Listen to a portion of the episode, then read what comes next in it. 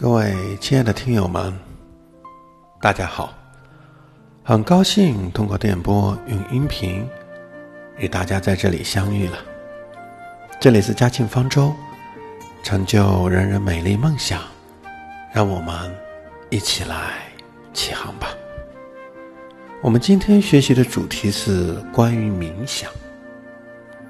有一个故事是这样说：有一天。有一位饱读诗书的秀才，特意的向一位禅师请教禅机，而禅师呢，就用以茶来相待。他将茶水注入杯中，杯满之后，他还继续的注入。这个时候，秀才眼睁睁的看着茶水不停的溢出杯外。忍不住就说道：“已经满出来了，不要再倒了。”你的心就像这样杯子一样，里面装满了你的想法。你不先把自己的杯子倒空，叫我如何向你说禅呢？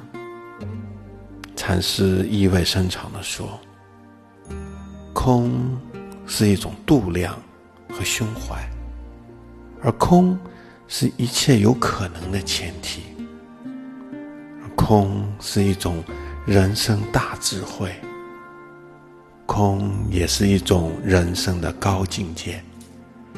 只有空的杯子里才可以装水，而我们的人生只有虚怀若谷，才会有生机盎然。那么今天讲什么是正念冥想呢？那冥想，它就是一种改变意识的形式，它是通过获得你深度的宁静状态，而来增强自我的知识和良好的状态，帮助我们平静我们的心灵，并且让我们活在当下。当在我们冥想的过程中，我们也许会集中在自己的呼吸。上面，或者是还会调节自己的呼吸。当我们采取某种身体的姿势，那就会将外部的刺激减到最小，以至于产生特定的我们内心的表象，或者是呢，我们什么都不再想的一种状态。在我国传统的冥想打坐啊，实际上可以追溯到。五千年前的黄帝时代，据《庄子》一书记载，黄帝曾经向广成子去询问过长寿之道。广成子说：“无事无听，抱神以静，行将自正，必静必清，无劳汝行，无劳汝静。”乃可长生。目无所视，耳无所闻，而心无所知。汝神将守行，行乃长成。以上这段精辟的论述，实则就是说，在冥想和静坐中的真实的感受，以达到长生的之道。在美国哈佛大学的教授。和马里兰大学哈里博士经过五年的长期研究后说，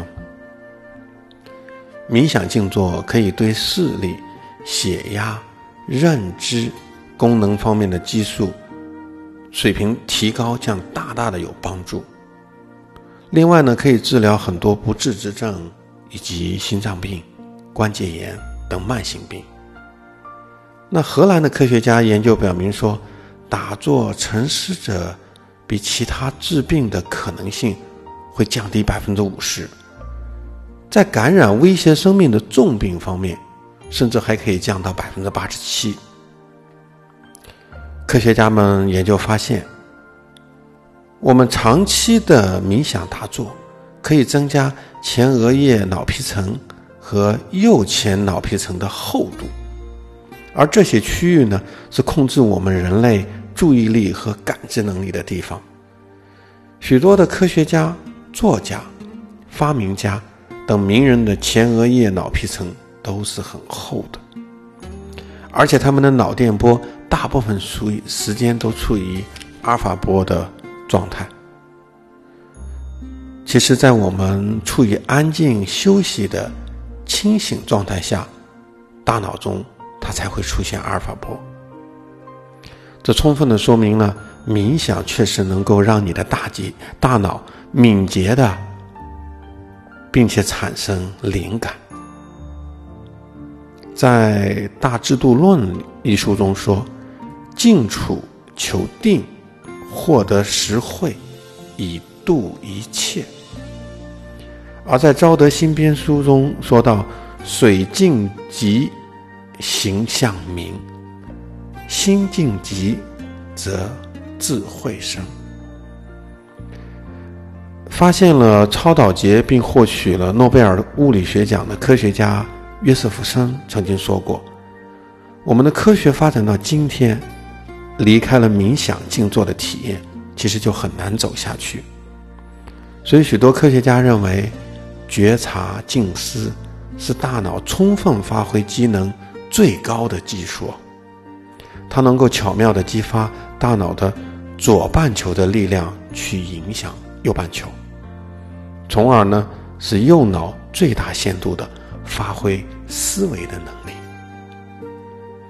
同时呢，研究人员还发现，正念的冥想它有助于身体健康，让你的压力变小，改善你的心理健康，改善关系，提高社交能力，同时呢，还会提高你的认知能力，增强专注度。哇，它的好处是数不胜数，非常的多。其实呢，冥想并没有你想象中的那么神秘。在我们学习本节课的内容之前，你是可以先让自己先安静下来。听友们跟着我们，跟着我做以下的动作，试着做两次的深呼吸，让你的吸气和呼气持续同样的时间，沉浸在呼吸的感觉中。吸气呢？比往以往都要更深一点点。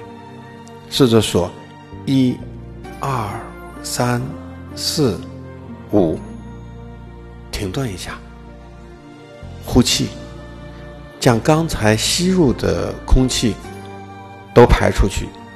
同时呢，也是说：一、二、三、四、五，停顿一下。好的。我们再重复一次深呼吸，一、二、三、四、五，呼气，一、二、三、四、五。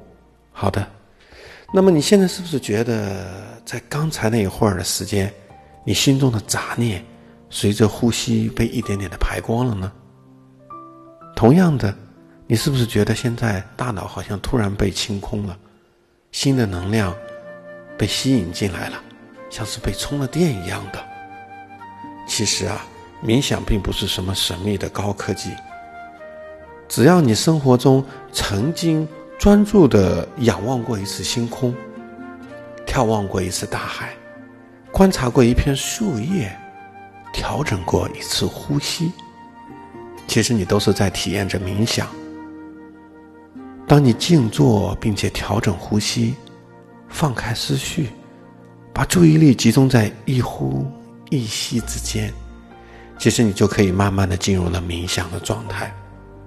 一旦冥想，很多美好的事情都将会发生在你的身上。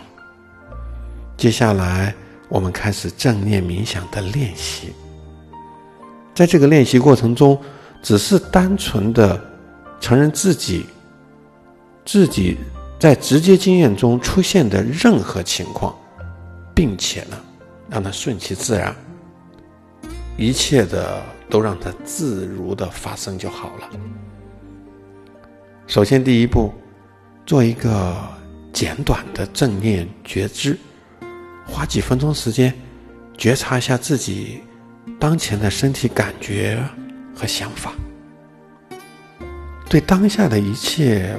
保持着开放的觉察，顺其自然，没有什么需要执着的，也并不需要分析和解决的，只要允许顺其自然，只存当下就可以。第二个，柔和的将注意力转向呼吸，觉察呼吸时空气的进入。把意识带到你感觉最明显、最清晰的部位，可能在你的鼻子、胸部、腹部或者其他地方。无需去向其他任何地方，也不用做其他的事情，只是单纯的对一呼一吸保持觉察。但如果注意力从呼吸上离开了，觉察和承认它所到的之处，然后再轻轻的转回到呼吸来。好的，第三步，现在回想一个具体的、可能令你焦急的或者其他情绪的场景或者事件，也许是最近发生的。你还能清晰记得？当然不一定是一个非常极端的焦虑体验，中等程度的就可以了。尽可能的生动的回忆情绪体验的细节。第四步，当你感觉到已经仿佛身临其境时，请留意情绪所发出的身体感觉。在这种感觉中待上一会儿，你现在唯一要做的就是感受，并且承认所体验到的任何的身体感觉，顺其自然，没有必要去改变它们，让这些感觉一起本然的面貌呈现和发展，就像湖面上的涟漪，逐渐的。融入整个水体一样自然。现在，觉察出现的任何情绪，焦虑、恐惧、悲伤、愤怒、困惑等等，任何你所能感受到的，就像对待自己身体上的感觉那样，只是单纯的承认这些情绪和感受。并顺其自然即可，无需对其进行分析和处理。如果没有强烈的情绪出现，其实这并不意味着你没有正确的进行冥想，因为这个练习仅仅是让你直接体验到一切，然后顺其自然。接下来将觉察带入的焦虑。或者其他情绪，有时可能会加剧你的情绪，这个是很正常的。一旦当你敞开并承认自己正在经历着的体验，并且给予这个情绪空间，允许它存在的时候，那么你的焦虑的强度会逐渐的减弱。那么，继续感受着情绪，允许你身体的感觉和想法存在，如其所示，培养平衡感及其容纳他们的韧性。事实上，承认情绪的存在，而不是在远离它，这本身就是一种最好的治愈了。现在。逐渐过渡到呼吸，有意识的呼气和吸气。接下来，慢慢的把你的意识从呼吸转移到对内心的探索，花些时间，敞开自我的心扉，承认自己深入并且探索情绪的勇气。这样下来。你的情绪就会成为你的老师，来帮助你敞开心扉，从而获得更大的智慧、慈悲、怜悯和自在。接下来，当你准备结束冥想的时候，要祝贺你自己抽出了这段时间来进行了冥想和疗愈自己，然后逐渐的睁开眼睛，回到你周围的环境中。愿我们都能找到通往心灵的大门，而获得自由。总结以上的步骤，其实就是：首先，我们先集中精力；接下来，放松我们的身体；再进入观察，用正念；同时进入到找乐，就是让。喜乐去内住到我们的心中。最后的一步就是让它来去，就是允许它的存在，并且让它自在。好的，那么祝愿我们所有的听友们，其实从你开始冥想的那一刻，你的生命就已经开始觉醒了。冥想是你安静的修行，心静了。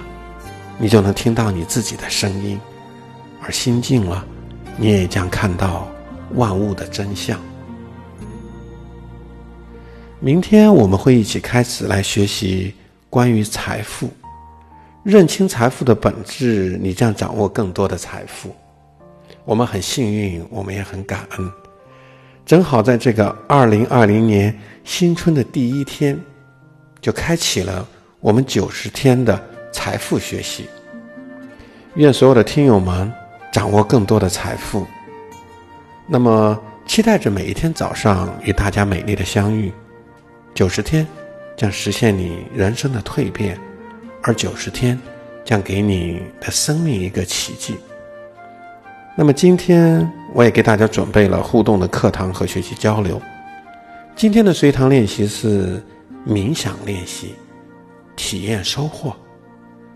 欢迎大家踊跃的留言，在评论区写下你的收获与感想。欢迎报名入群，群号呢，请参看文字版的前端。如果你喜欢今天的音频，请分享、转发给你最想关心的人，爱他，就成就他美丽的梦想吧。